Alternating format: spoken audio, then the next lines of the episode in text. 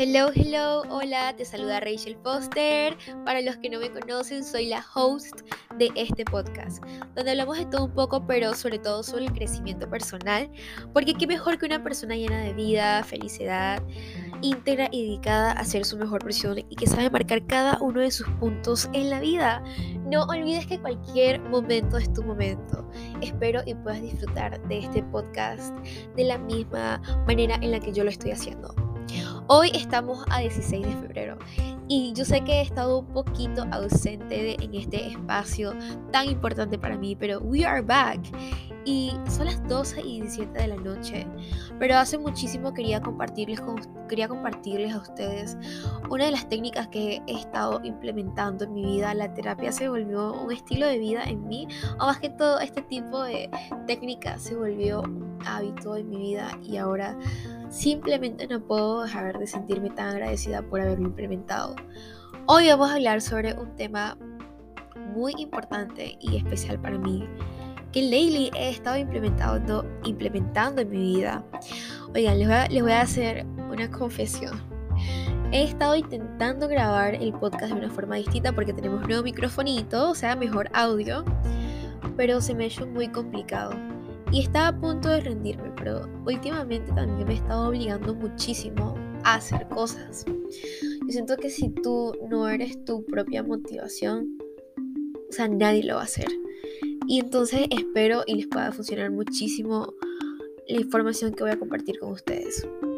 El tema del cual vamos a hablar hoy es el aprender a enraizar para conectar. Tal vez se preguntarán, Rachel, por qué surge esta palabra convirtiéndose en una fase de tu vida.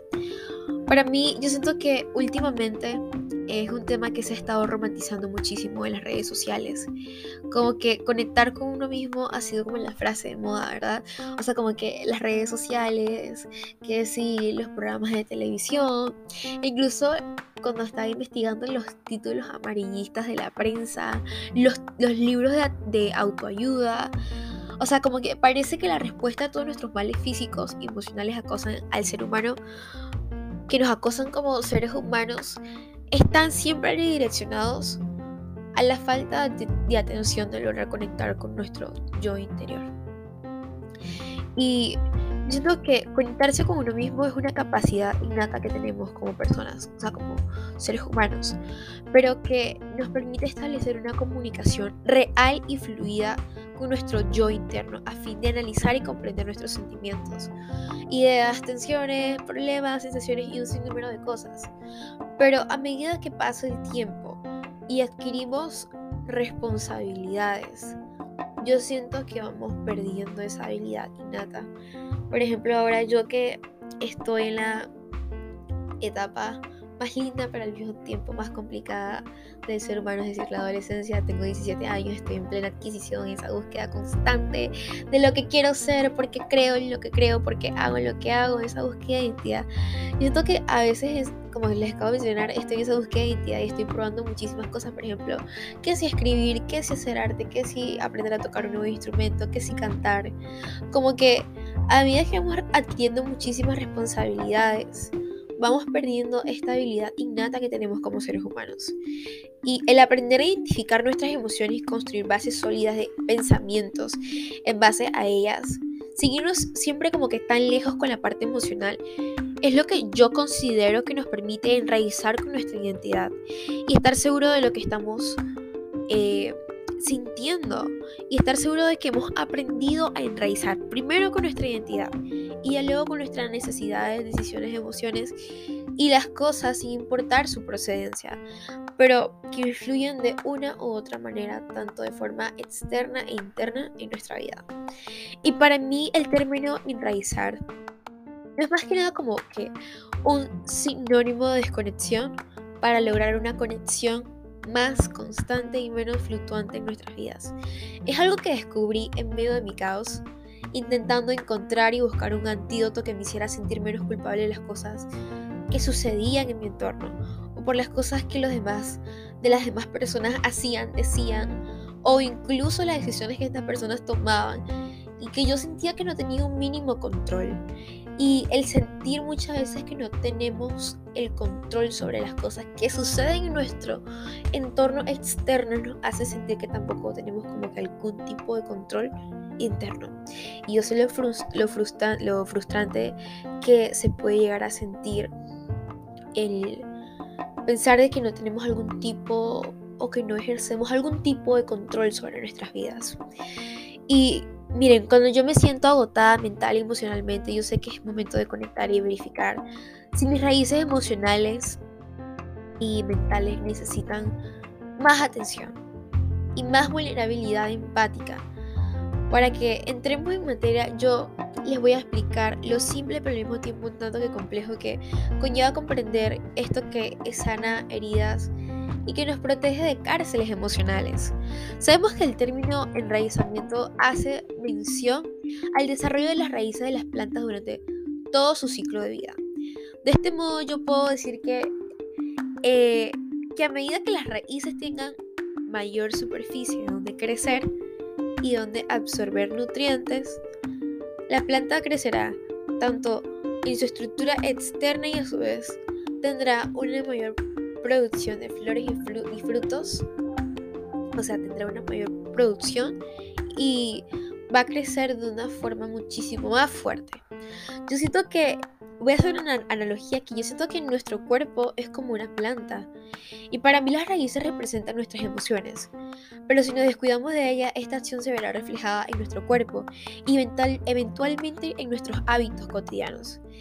¿Y por qué digo esto? Porque una persona desanimada que no, no, ha sabido identificar sus emociones y tampoco canalizarlas para sentirse bien, no tendrá ni el más mínimo ánimo para realizar actividades de ningún tipo, incluso ni siquiera para poder tener, o sea, cuando una persona evade y no sabe identificar sus emociones, incluso puede llegar a sentir una desmotivación tan pero tan profunda que ni siquiera puede llegar a hacer las cosas, como los hábitos cotidianos, como levantarse temprano o incluso quedar con sus amigos.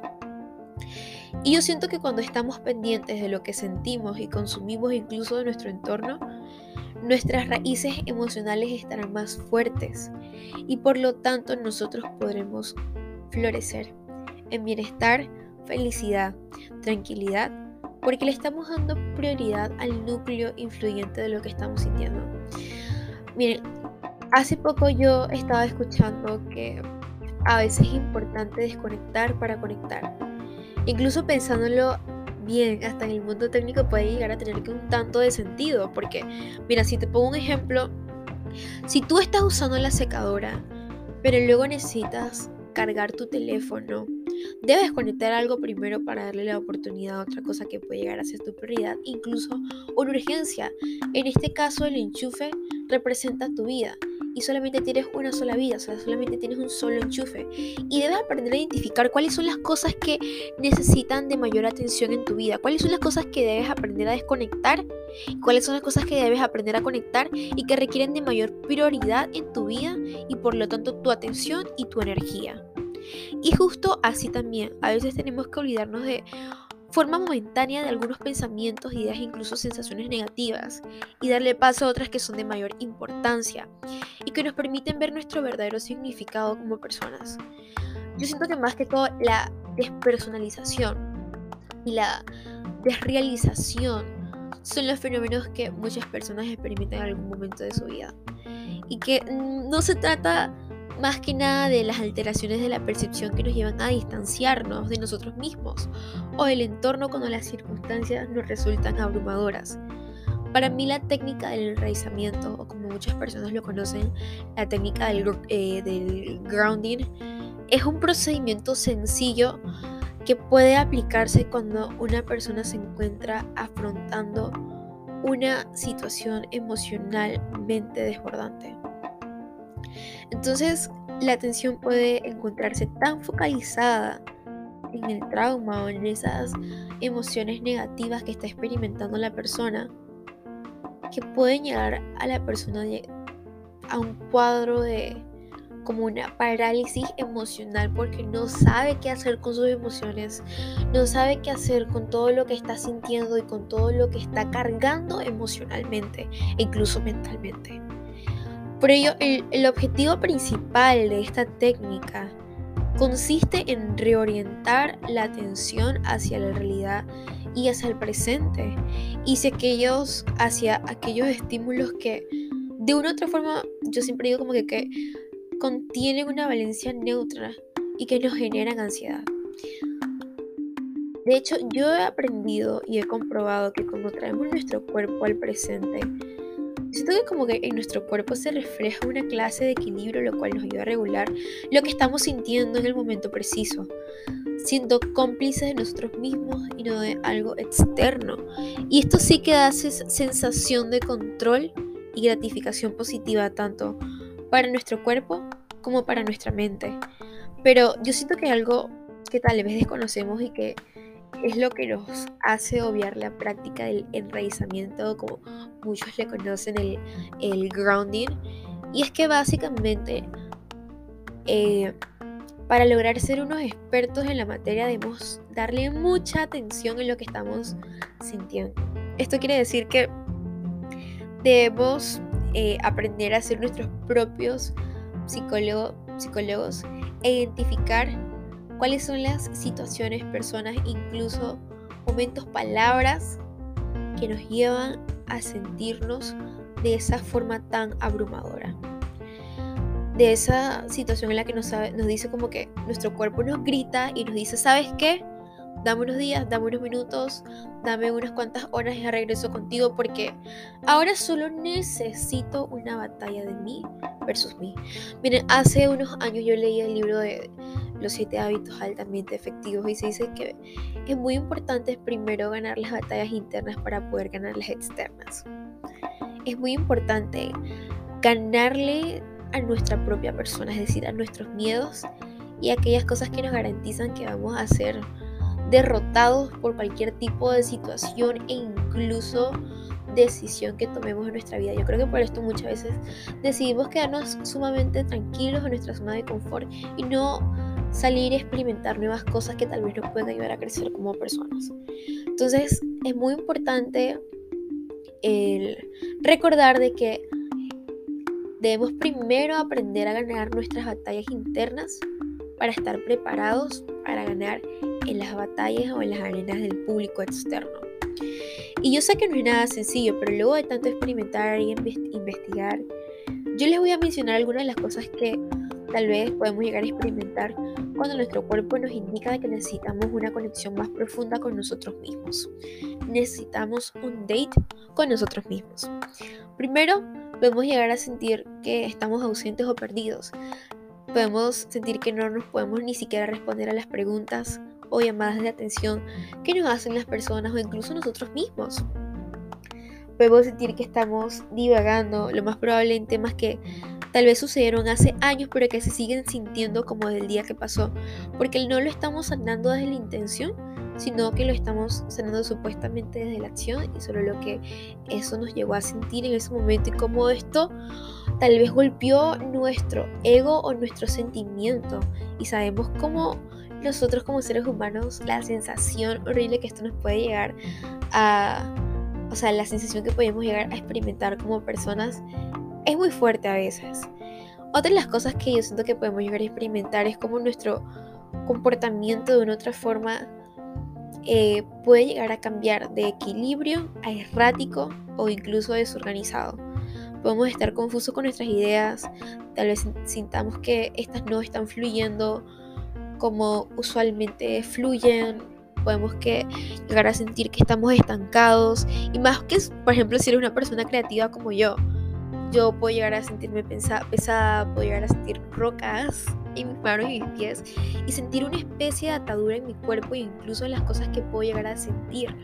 Es aquí cuando yo pongo en práctica mi creative healing. Para los que no lo saben, es como una creatividad sanadora, utilizar todo, toda mi, o sea, como enfocar toda mi creatividad en un proceso de autoconocimiento de rayos X para saber lo que estoy sintiendo, utilizar mi creatividad para salir de ese bucle. Pero otra de las cosas que también puedes llegar a experimentar son las reacciones emocionales súper, hiper, mega intensas y descontroladas. El individuo llora desconsoladamente.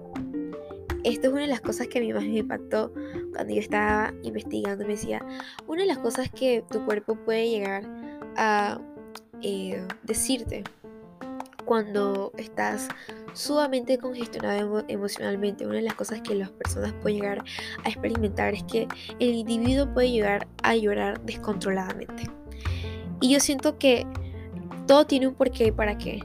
Y si tú estás llorando es por algo y es importante allí cuando debes hacer eh, el análisis profundo y tu cuerpo está diciendo, ¿sabes qué? Analiza y gestiona muy bien tus emociones.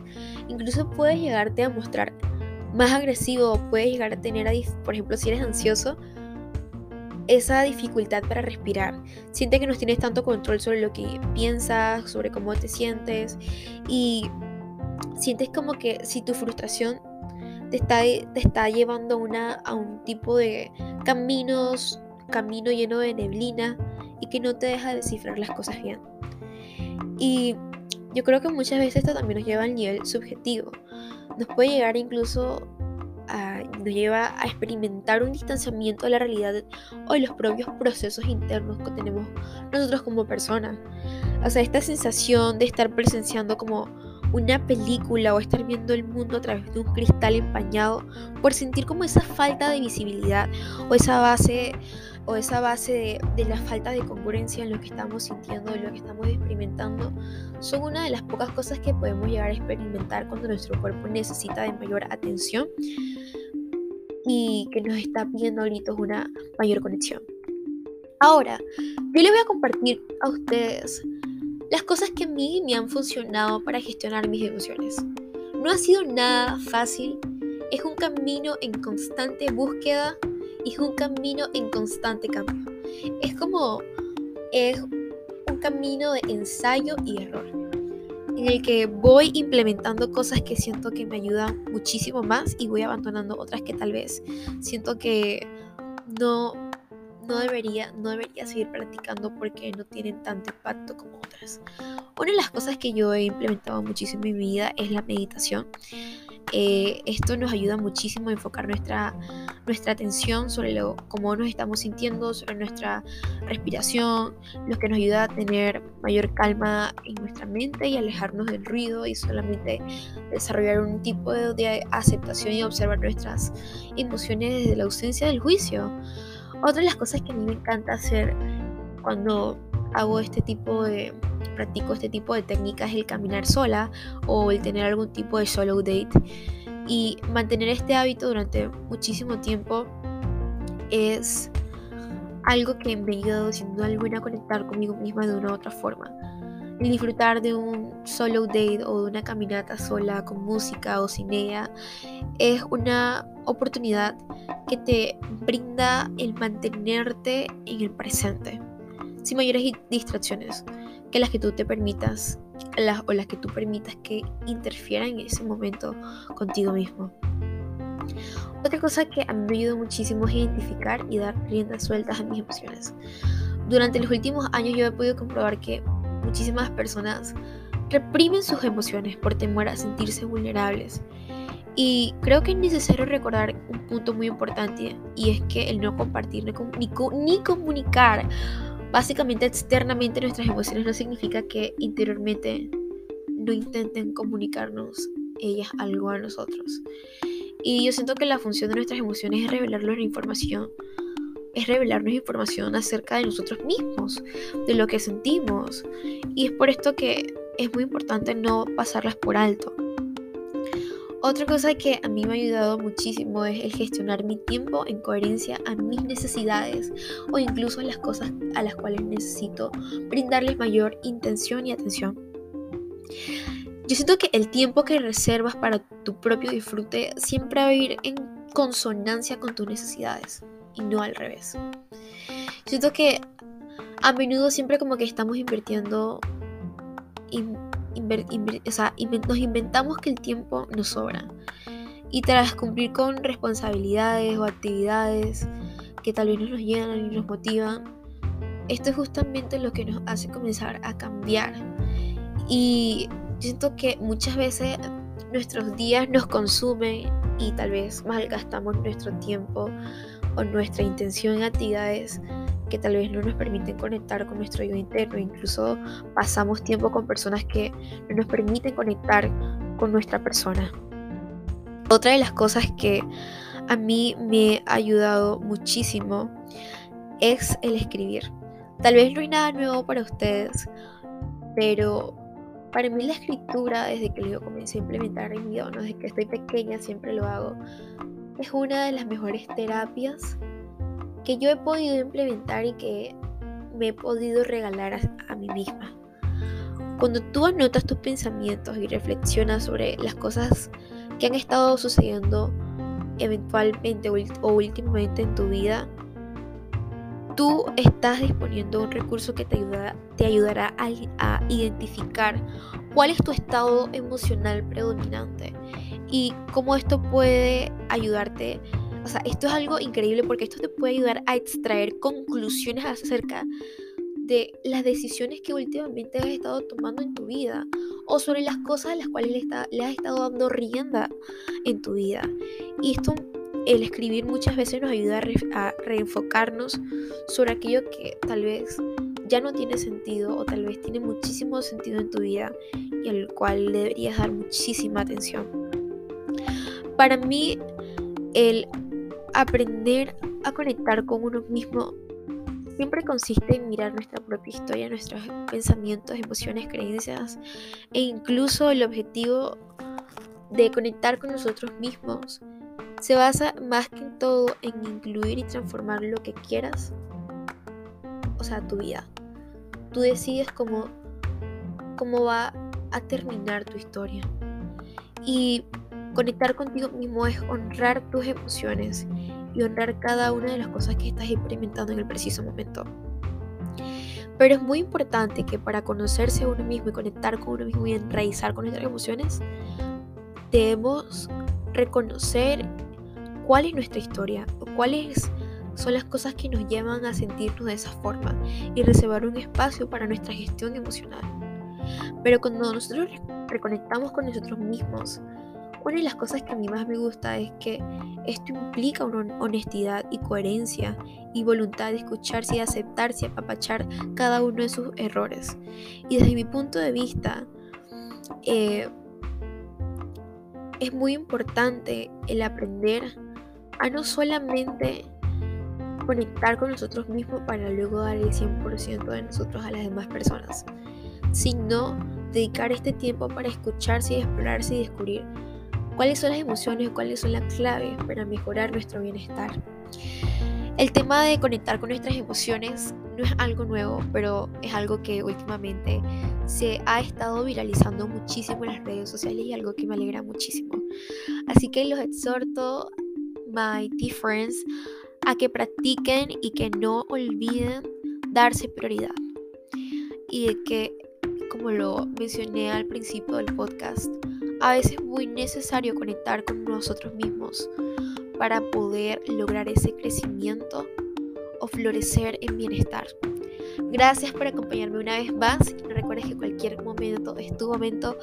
No olvides que si este episodio te encantó y crees que puede ayudar a algún amigo que está pasando por algún tipo de situación, alguna de las cosas que mencioné que puedes estar experimentando cuando estás muy desenfocado eh, sobre tu atención o sobre tu intención, sobre tu metas o sobre las cosas que has estado experimentando últimamente, compártelo y no olvides comentar si te funcionó o si estás poniendo algo en práctica.